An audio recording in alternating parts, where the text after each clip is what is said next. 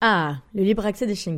Vous savez, le fait qu'ils peuvent nous accompagner partout, en guidant leur maître ou avec leur famille d'accueil comme moi, eh bien si c'est inscrit aujourd'hui dans la loi, bien qu'encore difficile dans certains lieux, ça n'a pas toujours été le cas. C'est grâce à l'Association nationale des maîtres de chiens qui défend ce libre accès depuis sa création en 1979. Et la NM Chien vient justement de lancer son application mobile à télécharger sur tous les stores où je vous encourage à signaler toute difficulté ou refus d'accès, mais surtout à adhérer gratuitement que vous soyez maître de chien guide ou pas d'ailleurs. Et merci à l'ANM de soutenir mon podcast Future Chien Guide.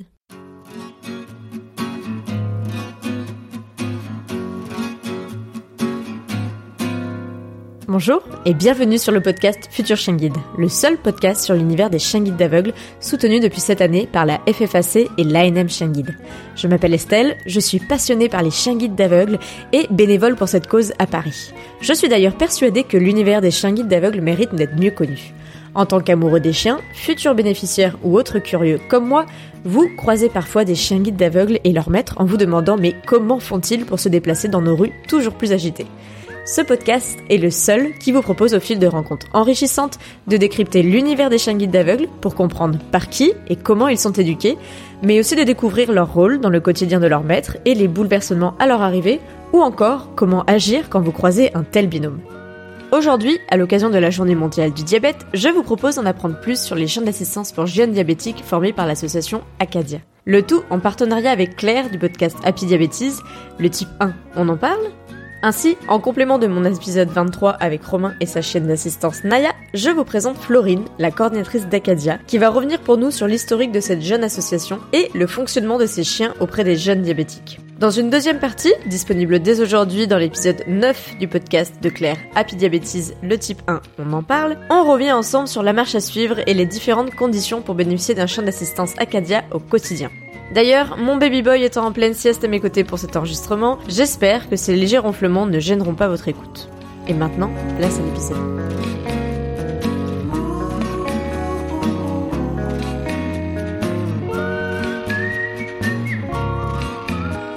Bonjour Florine, euh, bonjour Claire. Merci à toutes les deux d'avoir accepté l'invitation. Alors euh, aujourd'hui, on est dans une journée un peu spéciale, c'est la journée mondiale du diabète et on enregistre euh, alors pas avec deux invités, mais aujourd'hui j'ai invité Claire pour co-interviewer Florine.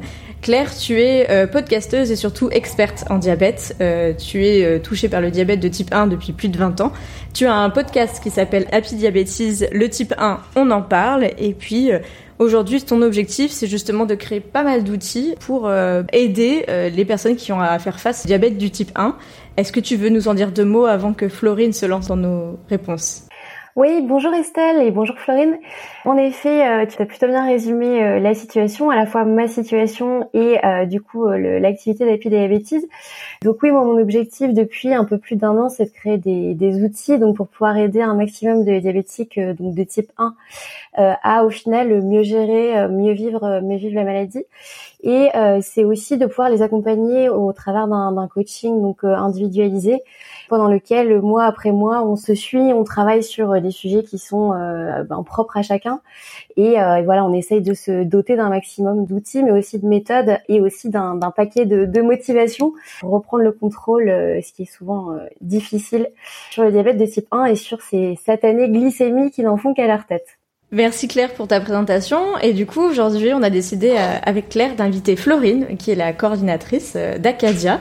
Est-ce que tu peux te présenter, Florine? Et déjà, merci d'avoir accepté notre invitation. Bonjour à toutes les deux. Merci également d'avoir pensé à Acadia et de nous inviter. Euh, je suis Florine, coordinatrice de l'association Acadia, association qui forme des chiens d'assistance pour les jeunes diabétiques à Livron-sur-Drôme. Et je suis arrivée à l'association en 2018 au début en tant que stagiaire. Et puis je n'en suis plus partie. Et euh, aujourd'hui euh, je suis euh, salariée de l'association. Tu es arrivée en tant que stagiaire, tu nous disais en 2018. Est-ce que tu peux nous, nous expliquer l'existence un peu et l'historique de l'existence de ces chiens pour diabétiques? D'où ça vient? Comment on a découvert que c'était possible? Et comment c'est arrivé jusqu'en France? Alors, l'association Acadia a démarré en 2015 par des parents qui sont eux-mêmes touchés par la maladie de leur enfant puisque Théovic est diabétique depuis l'âge de deux ans. Et euh, les parents ont cherché comment ils pouvaient trouver des solutions pour les aider. Ils étaient très fatigués. Théovic également était fatigué et ennuyé par tous ces contrôles de glycémie. Curieux de savoir comment les aider, ils ont découvert qu'aux États-Unis, il existait des chiens d'assistance pour les enfants diabétiques. Ils ont alors décidé de faire un voyage aux États-Unis pour aller découvrir ces chiens. Et ils ont rencontré là-bas Jennifer Caté, qui est par la suite devenue notre formatrice et qui est euh, spécialisée en éducation de chiens d'assistance, notamment liée à l'olfaction, depuis plus d'une dizaine d'années. Arrivés là-bas, ils ont découvert euh, les chiens, ils en sont euh, convaincus que ça pouvait aider les jeunes diabétiques. Ils ont souhaité au départ repartir avec un chien pour leur enfant, mais ils ont rencontré différentes problématiques liées soit au coût du chien, parce qu'aux États-Unis les chiens sont payants par les familles, mais aussi il avait son apprentissage tout en anglais. Donc euh, pour un Théovic, euh, c'était euh, un petit peu compliqué pour lui de tout traduire au français. Et puis donc ils sont revenus en France, ils en ont parlé avec les parents qui connaissaient qui avaient aussi des enfants diabétiques puisqu'ils faisaient partie d'une association de jeunes diabétiques. Et là, ils se sont ensemble mobilisés pour demander à la formatrice américaine de venir en France, former les premiers éducateurs et les premiers chiens et ça a été possible à partir de 2018. Euh, Jennifer a accepté. Ok, génial. Et alors, euh, je pense qu'on se pose tous une question en tant que diabétique de type 1 ou parent probablement. Comment on fait pour avoir ce super pouvoir de détecter les, les hypos, les hyper? Je pense qu'on est beaucoup à rêver d'avoir ce super pouvoir. Et comment ça fonctionne en fait exactement? Comment ces chiens font pour détecter euh, les hypos et les hyper? Alors, leur super pouvoir est surtout basé sur leur super odorat.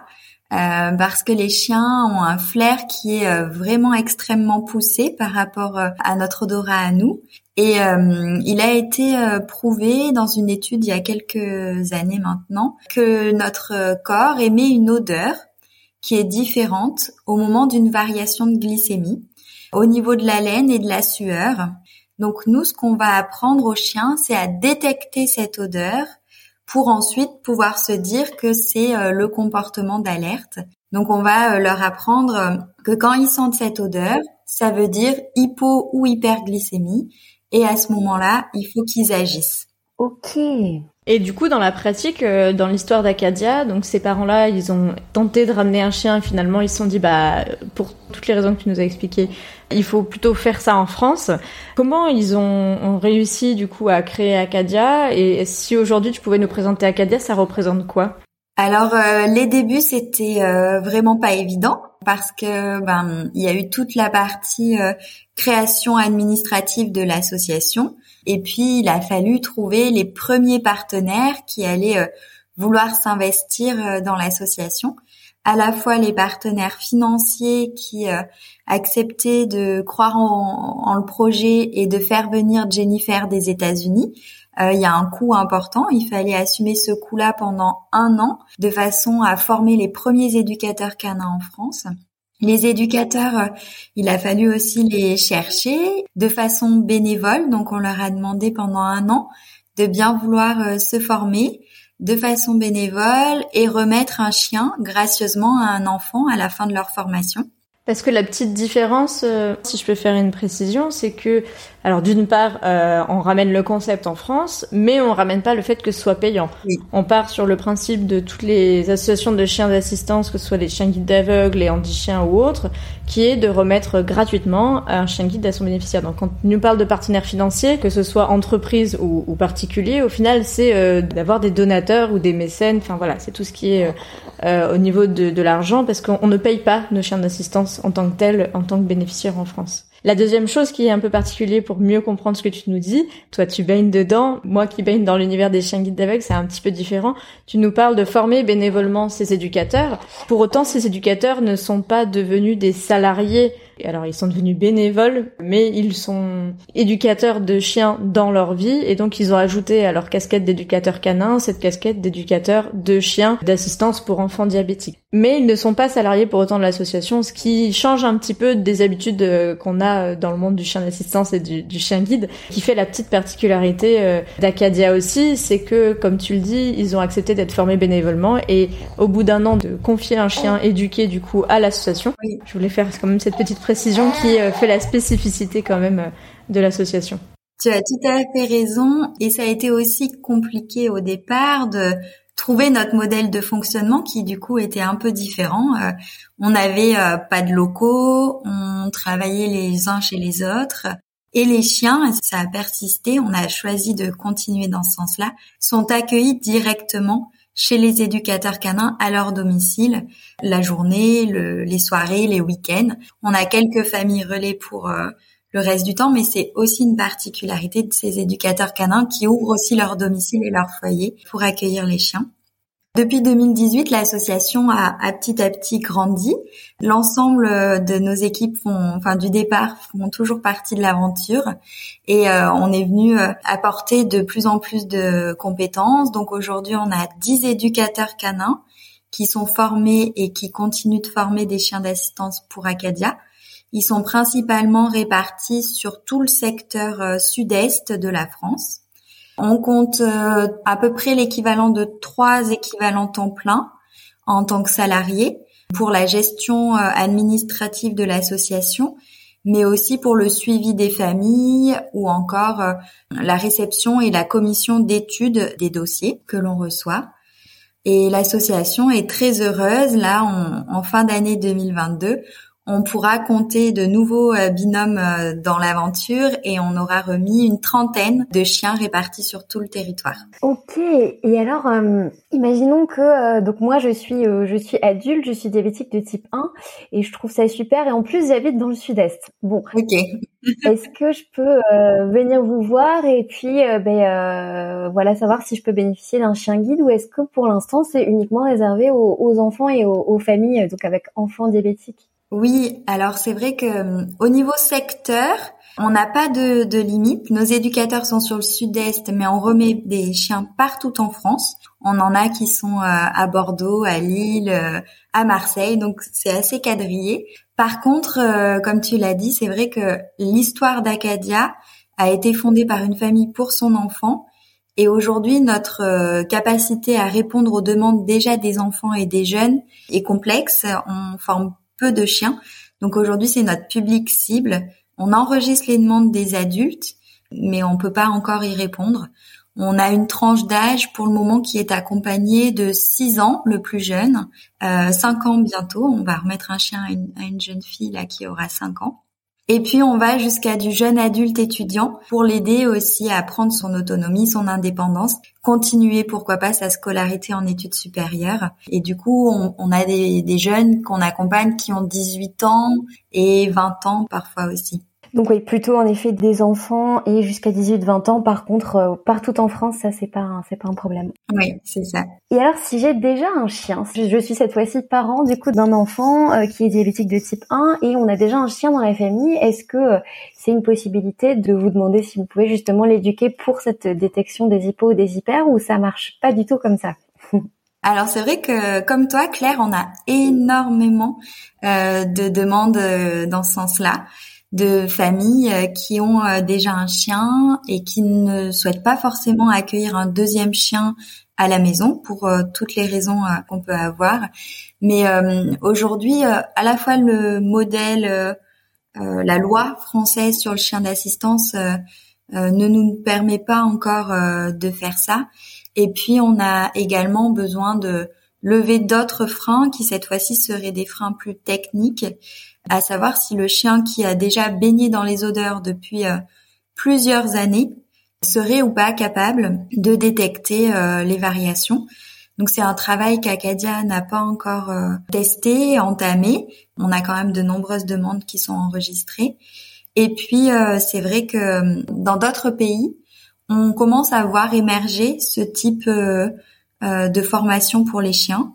Euh, avec des tutos en ligne, avec euh, voilà des conseils pour accompagner les familles et les proches euh, à former leurs chiens. Moi, je souhaiterais juste donner une petite alerte, c'est de vraiment faire attention aux méthodes qui sont utilisées pour former les chiens dans ces mhm. situations-là. C'est vraiment des chiens qui ont besoin d'être encadrés. Enfin, en tout cas, la formation a besoin d'être encadrée par de bons professionnels qui sont complètement formés à, à la méthode pour le chien d'assistance. Ok. Et moi, je voulais revenir à, à cette question euh, par rapport aux adultes.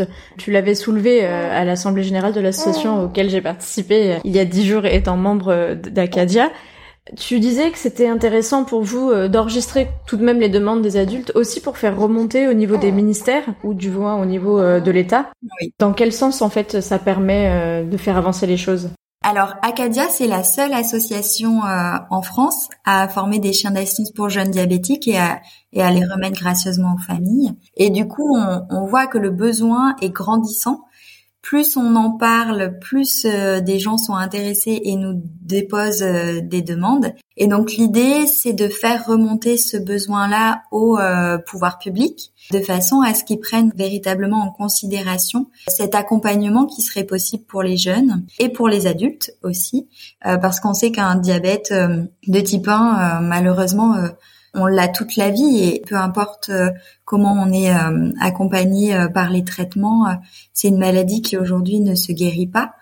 Donc ce qu'on veut montrer au pouvoir public, c'est que le chien a vraiment un impact sur la qualité de vie de ces jeunes et pourquoi pas de ces adultes, de façon à ce qu'ils reconnaissent plus l'intérêt du chien, qu'il soit plus reconnu aussi pour aller partout dans les lieux publics, par exemple, même si la loi aujourd'hui l'oblige, ben par méconnaissance, on a encore parfois euh, certains refus. Mmh. Et puis peut-être euh, voir comment euh, on peut avoir des soutiens qui viendraient nous aider financièrement, que ce soit par le ministère de la Santé, mais peut-être par d'autres acteurs également qui sont liés à la santé dans le mode privé, euh, je pense aux assurances, aux mutuelles, qui en voyant peut-être l'impact de ce chien dans, dans la vie des diabétiques, euh, seraient prêts à soutenir leurs euh, patients et, et, leurs adhérents. Et par rapport à ce que tu disais aussi sur le fait qu'aujourd'hui, il n'est pas permis par la loi de dresser son propre chien d'assistance, enfin, en tout cas, on n'en est pas encore là. Est-ce que tu peux nous rappeler les conditions pour avoir un, un chien d'assistance, et notamment un chien d'assistance pour enfants diabétiques, au sens de la loi? Alors, euh, pour avoir un chien d'assistance pour jeunes diabétiques, il y a une première condition qui est importante et pour lequel Acadia d'ailleurs euh, continue d'accompagner ses familles et se bat pour obtenir cette euh, condition-là, c'est que les jeunes puissent bénéficier d'une carte mobilité inclusion. Donc cette carte est délivrée par les alors maintenant ça a un peu changé de nom mais on les connaissait sous le nom de MDPH maison départementale pour les personnes en situation de handicap et ça a un petit peu évolué dans certains départements. On les appelle les MDA, maison départementale pour l'autonomie. Et donc euh, la loi, alors elle est ancienne, certes, mais elle dit que un chien d'assistance peut accompagner une personne dès lors que cette personne est euh, bénéficiaire de cette carte. Donc on accompagne les familles à faire leur demande auprès euh, des MDA ou des MDPH c'est des familles qui parfois ont des liens avec ces institutions, mais parfois elles n'en ont pas du tout connaissance. Donc c'est pas une carte qui est euh, payante, c'est pas non plus une carte qui donne, euh, en tout cas pour le côté du chien d'assistance, qui donne d'autres euh, avantages entre guillemets, mais ça demande quand même de faire un dossier important de récolter toutes les informations de santé qu'on transmet à cette commission qui décide ou pas au vu de l'état de santé, d'attribuer une carte. Et c'est différent de la carte de personnes à mobilité réduite qu'on peut avoir euh, sur les voitures. Enfin, c'est ça. Voilà, ce qu'on voit le plus couramment, c'est euh, la carte qu'on peut avoir sur les pare-brises. C'est de stationnement. Là, on n'est pas du tout sur cette carte-là. Tout ça est un petit peu complémentaire, mais là, on parle bien d'une carte attribuée à la personne, pas par rapport à sa mobilité ni rien. On est d'accord. C'est ça. Donc c'est vraiment une carte mobilité inclusion qui permet, alors elle permet pas que le chien d'assistance, euh, mais dans le cadre de notre association, c'est lié au à l'obtention d'un chien d'assistance. Et puis euh, l'autre euh, l'autre point qui est important, c'est que les chiens d'assistance et les bénéficiaires peuvent se rapprocher de ces institutions MDA ou MDPH pour bénéficier d'une PCH, prestation de compensation du handicap liée à la prise en charge de certains frais euh, liés à l'animal. Mais dans ce cas-là, pour avoir cette petite aide financière, il faut que euh, le centre soit ce qu'on appelle labellisé. Hmm. Donc Acadia est en cours de demande de la labellisation auprès de la préfecture, mais on sait que ça va prendre un peu de temps puisque euh, Acadia, c'est aussi euh, une de ses particularités, c'est qu'on travaille avec des chiens issus de refuges, donc des chiens qui souvent sont croisés et très souvent même euh, pas l'off, alors qu'il y a une trentaine ou cinquantaine d'années, quand les décrets de labellisation se sont faits, ils exigeaient que qu'on travaille uniquement avec des chiens lof.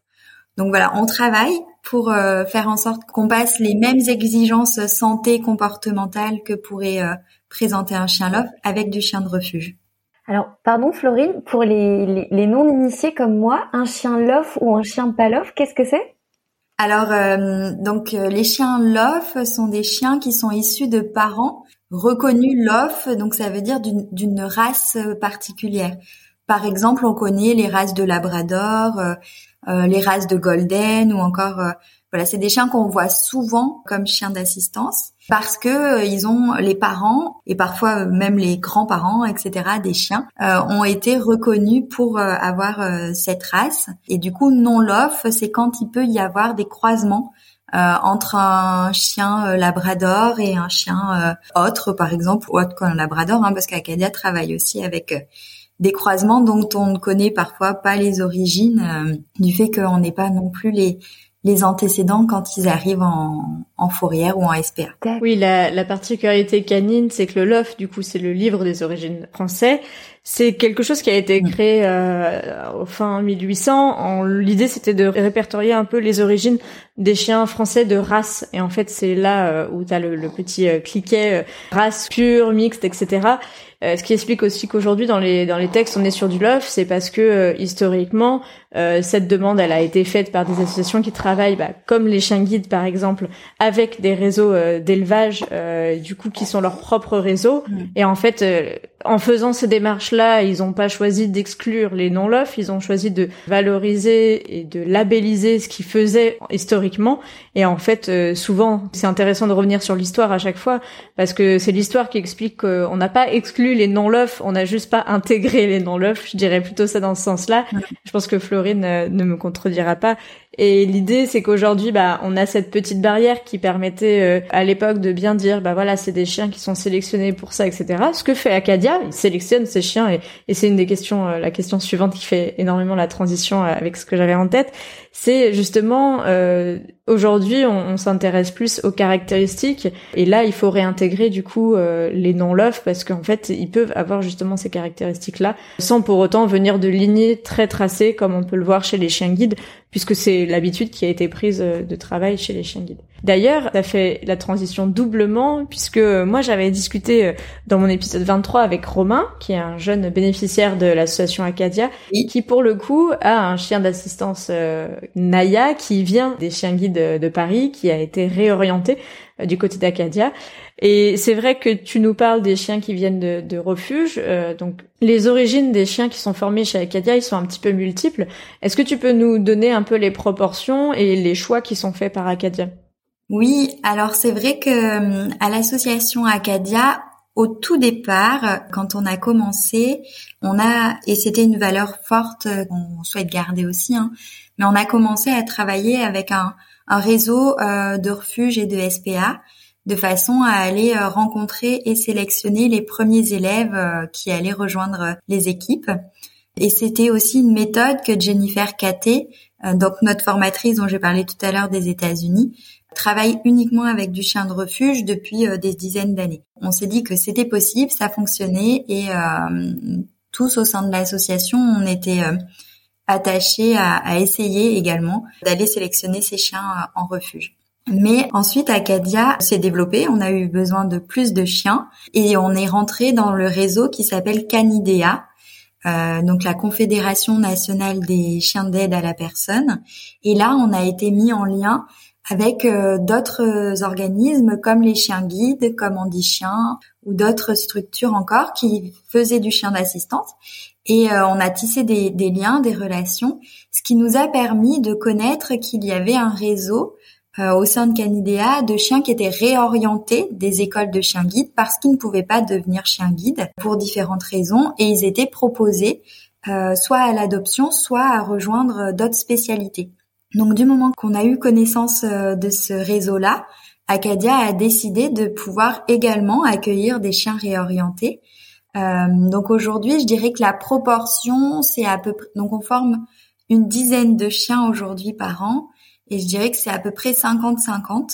On a euh, la moitié qui vient euh, de, du réseau de chiens réorientés. donc on a déjà accueilli Naya, qui était chez nous, on, on l'appelait la première de la classe, qui accompagne Romain.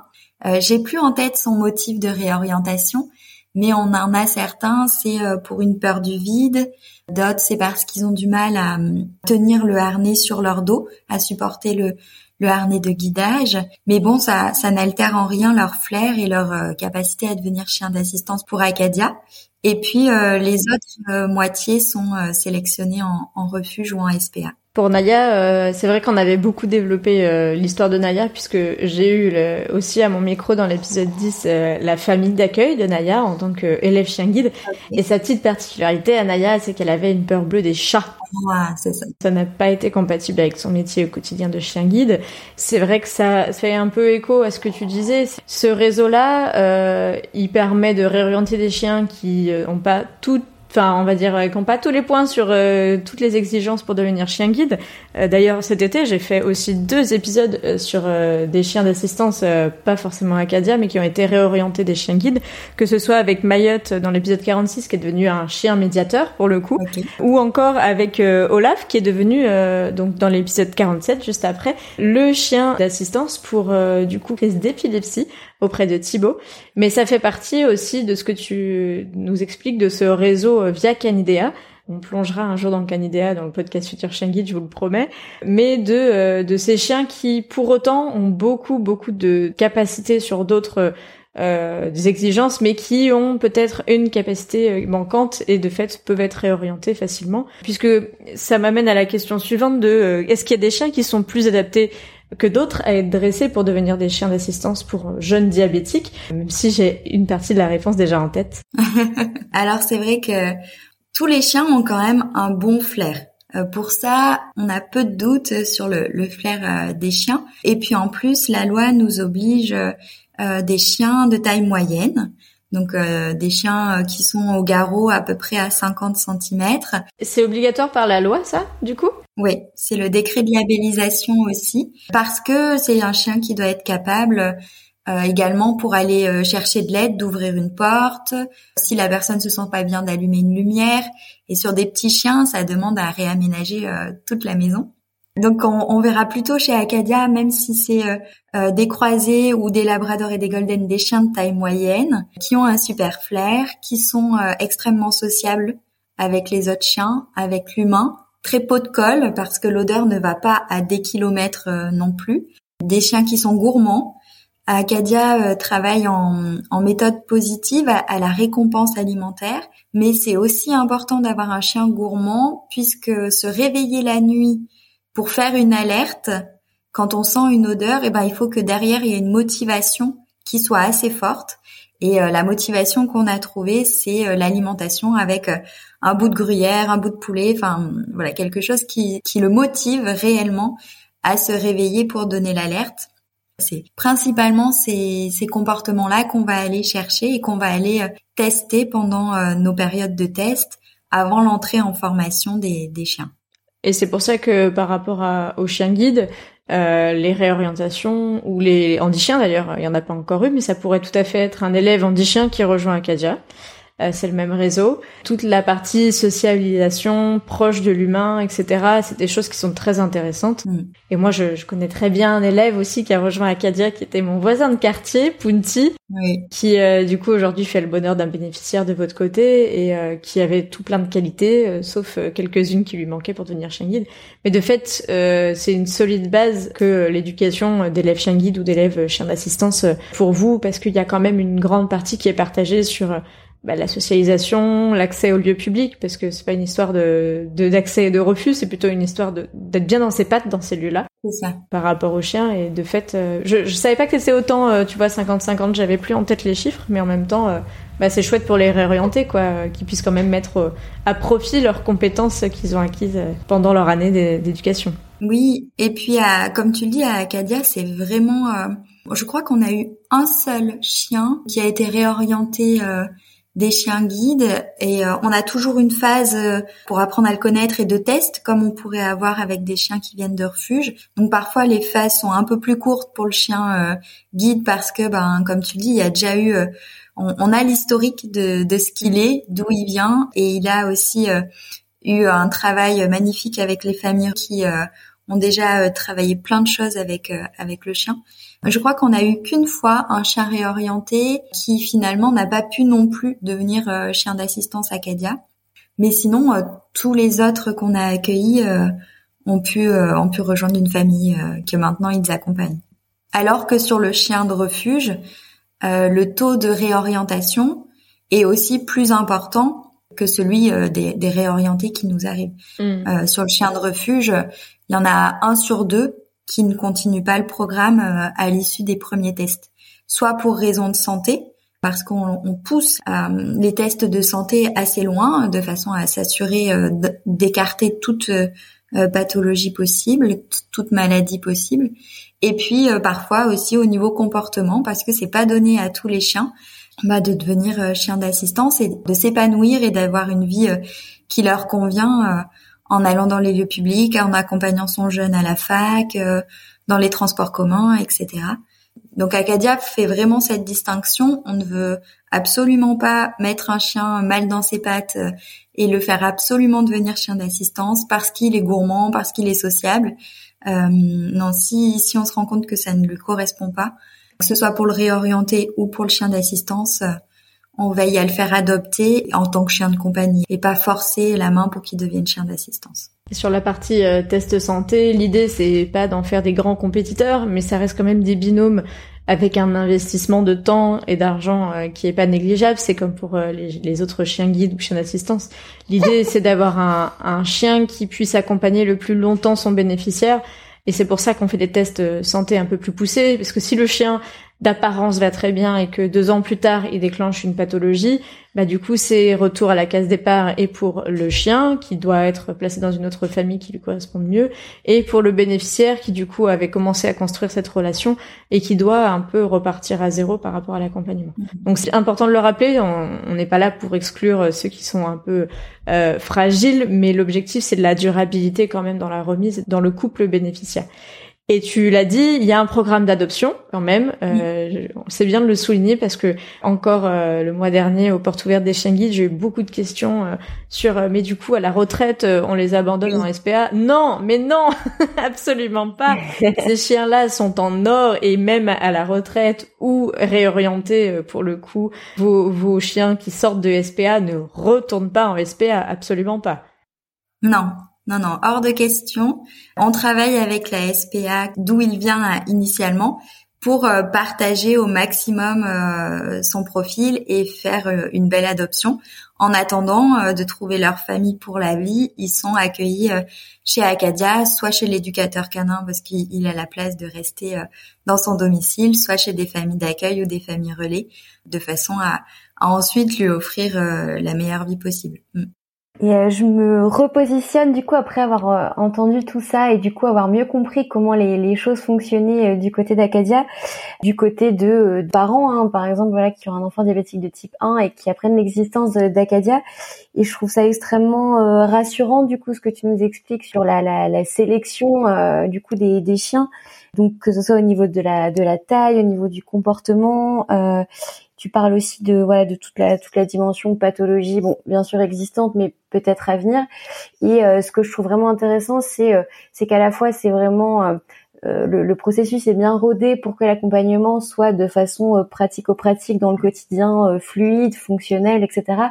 Et en même temps, voilà, dans l'idée que ça puisse fonctionner dans la durée et que on se retrouve pas à avoir cette cette aide au quotidien et puis que finalement du jour au lendemain on doive voilà, on puisse plus avoir le, le, le chien avec nous. Mais écoute, ça m'a l'air, ça m'a l'air bien rodé en tout cas. oui, bah c'est vrai que hum, le diabète au quotidien pour les parents ou pour les jeunes, c'est déjà, euh, enfin, absorbant de, de tout. On y pense sans arrêt. On est toujours, toujours en alerte. Et du coup, si le chien devient une charge, c'est pas l'idée. Euh, même si on sait que un chien, euh, même un chien d'assistance, ça reste un chien, donc ça a des besoins de chien, euh, comme du temps à passer avec lui, des balades, des séances d'entraînement, enfin plein de choses. Mais en même temps, ça ne doit pas devenir une charge pour la famille et pour le jeune. Donc c'est vraiment des projets qu'on demande aux familles de réfléchir pleinement il n'y a pas un mode euh, on-off euh, comme il pourrait y avoir sur euh, peut-être certains appareils technologiques. Le chien, il est là, il est là. Donc, qu'il pleuve, qu'il neige ou qu'il fasse beau, il faut pouvoir s'en occuper. Et puis sur la question du rodage, c'est vrai que Acadia a fêté, donc c'était en 2015, 7 ans maintenant cette année. Mais les débuts, on a essuyé les débuts, comme on, comme on peut dire.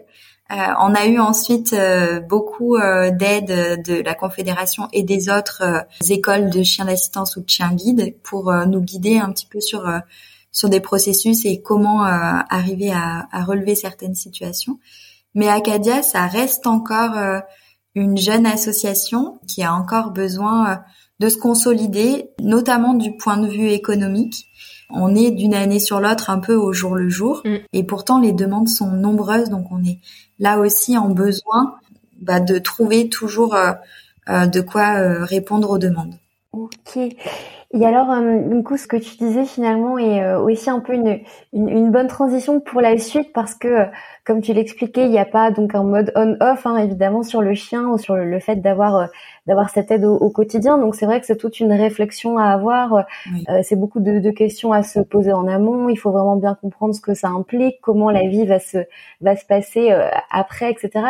Et bah, du coup, c'est sur pas mal de ces questions que je te propose qu'on revienne du coup par la suite dans la deuxième partie de, de cet épisode.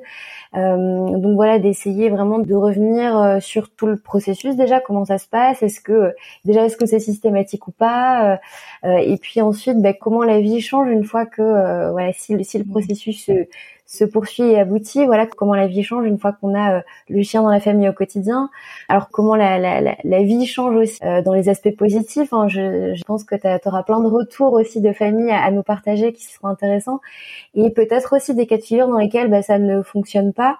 Et ce que ça nous apprend sur bah, justement des questions aussi à se poser en amont qui pourrait aboutir sur le fait de se dire que non, c'est peut-être pas compatible avec, euh, je sais pas, le mode de vie qu'on a ou autre. Donc euh, voilà, on reviendra sur euh, tous ces sujets-là du coup dans la deuxième partie. Mais déjà à ce stade, on comprend beaucoup mieux bah, comment l'association fonctionne déjà. Mmh. Je pense que ça c'est hyper important parce que j'ai un petit peu le lien avec le fait aussi que ça soit gratuit et du coup on pourrait être un peu méfiant et se dire que euh, c'est un peu trop beau pour être vrai. Donc voilà, c'est intéressant vraiment de comprendre toute l'histoire et euh, de comprendre aussi que les chiens sont sélectionnés, comment, pourquoi, comment se passe évidemment euh, le dressage, et, etc. Donc bah, merci beaucoup pour ah, pour toute cette cette grande introduction, j'allais dire, en tout cas en, ce qui me concerne, ça, ça serait une introduction pour par la suite aller plus dans le détail. Voilà, écoute, c'était très clair, très intéressant. Merci beaucoup de nous avoir rejoints pour cet épisode. Juste peut-être euh, une dernière question pour boucler la boucle avec le début de l'histoire d'Acadia. Où en est aujourd'hui euh, la famille qui a créé Acadia?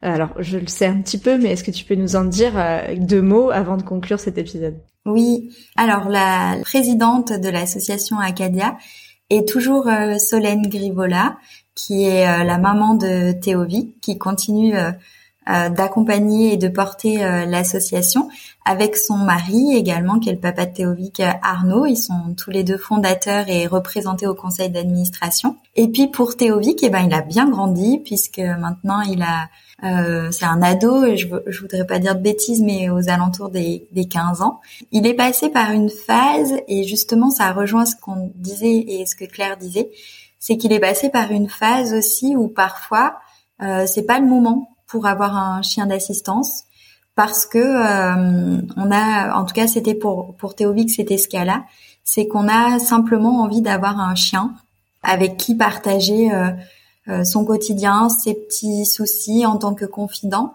mais un chien qui vient nous alerter à chaque fois qu'on a une variation de glycémie, et eh ben ça répercute sur le chien. Le fait de se voir en miroir, on va dire, le diabète. Et euh, c'est ce que Théovic euh, ne souhaitait plus euh, pour cette phase-là, à cet âge-là. Et donc, il a préféré que son chien Lap ne réponde plus à ses sollicitations diabétiques et puis qu'il puisse partager avec lui uniquement les, les temps qui qui trouvait sympa liés aux, aux, chiens de compagnie et aux balades et aux donc là c'était aussi assez particulier parce que c'est un chien qui a été adopté euh, tout jeune au début de l'association par la famille, qui a été formé aux alertes, mais euh, qui été euh, dans les débuts, donc qui n'a pas suivi le, parcours entièrement. Donc il était mi-chien d'assistance, mi-chien d'alerte, et puis finalement ça a permis à Théovic de se positionner pour nous dire que non, c'est ce qu'il voulait. Lui, c'était un chien de compagnie. Et du coup, on a arrêté tout ce travail-là avec l'app et maintenant il ils sont tous les deux euh, euh, ensemble, mais Théovic gère euh, seul son diabète.